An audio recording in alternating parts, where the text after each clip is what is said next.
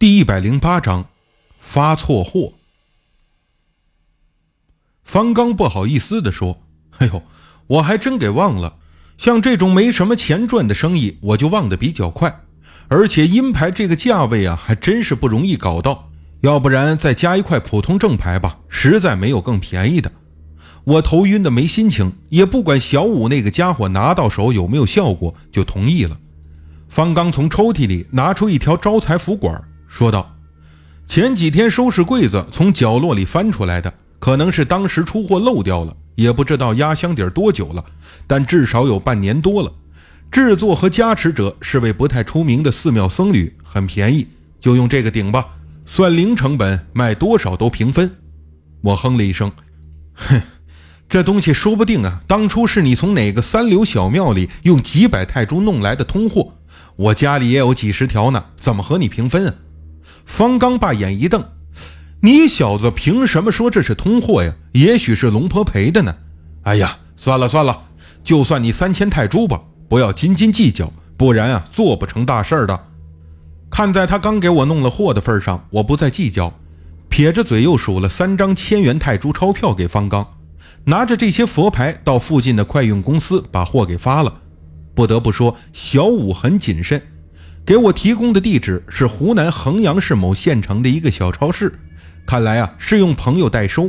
我觉得很可笑，难道还会去找你不成？离开快运公司几十米，我的头晕症状才有所缓解。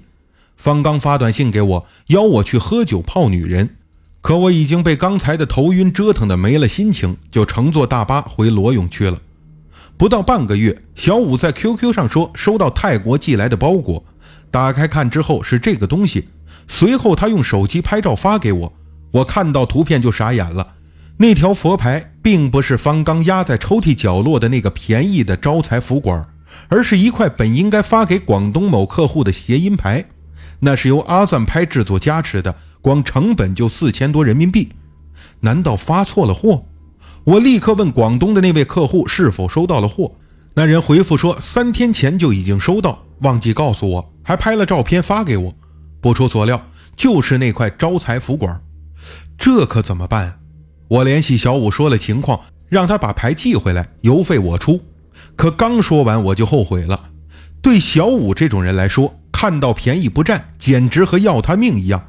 果然，小五根本不同意退回，还说：“你是不是后悔了？想调包，想换个不值钱的便宜货给我？你以为我傻吗？退货，哼！”不可能！我真是气得想找块豆腐撞死。我记忆力很好，尤其对数字和名词这类东西非常的谨慎。像这种发错货的事情，近两年来是极少的发生。要不是那天我头晕难受，怎么也不可能发错。看来啊，让小五退回是不可能了。没办法，只好认赔，让广东的客户把那块便宜到家的招财符管邮回来，自己贴钱补货换上。给广东的客户打电话过去，刚寒暄几句，他就兴高采烈地对我说：“田先生啊，你的货还真管用，我把这个福管带上不到三天，就谈成了一笔拖了两个月的订单，谢谢你了。”这把我要说的话又给堵回去了。我在泰国做生意两年，从来没有卖过假货，也没有骗过顾客。而那条招财福管的出处，既非龙婆古巴，也不是什么黑白衣阿赞。这位客户谈成大生意，显然并不是服管的功效。但不管怎么说，事已至此，我要是说货发错了，那东西根本没有效果，岂不是在扇自己商品的嘴巴吗？有没有佛牌都能谈成大生意，那还花钱请牌干什么呢？在经过一番内心挣扎之后，我违心的决定不告诉广东客户事情真相，就这样将错就错下去吧。就算以后没效果，这位客户也不会觉得上当。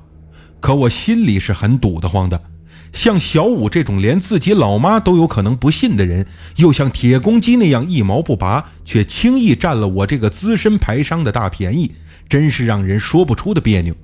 后来一想啊，小五曾经和我说过，他连二十年的老朋友都骗，我算什么呀？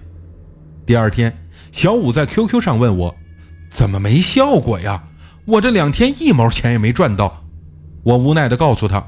佛牌不是毒药，吃了就有效果。你得有耐心，要看机遇。小五半信半疑地说：“要是敢骗我，我饶不了你，肯定砍你全家。”我连连称是。又过了几天，小五在网上和我聊天，说最近心神不定，老是想出去搞点钱花。那时候我正在和一个刚认识的泰国女孩在外面看电影，实在不想理她，就敷衍说：“那正常，你不是一直都这么想吗？去看看你朋友有没有发了财的。”小五说：“以前是想赚钱，可也没有像我这几天心情这么迫切，就像有人催我还债似的。”我不再理他。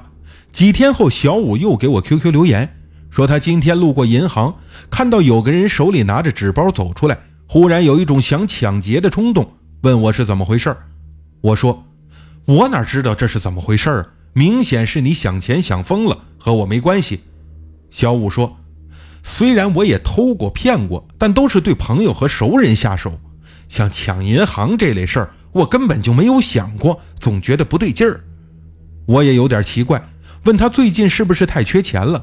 小五说是啊，我一直都很缺钱，买六合彩、赌钱、喝酒、泡妞都要用钱。我对和他的聊天兴趣彻底打消，就不再回复。半个多月后，小五在网上激动地对我说：“他发财了，真是发了大财，这辈子都不愁吃穿。”我问怎么回事，他说他赚了一百万，我还以为他在说胡话。但小五信誓旦旦地说是真的，整整一百万人民币。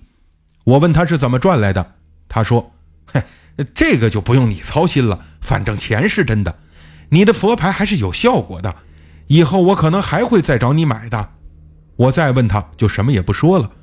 我很奇怪，像小五这种人，就算坑朋友也没这么多吧？哪里来的钱呢？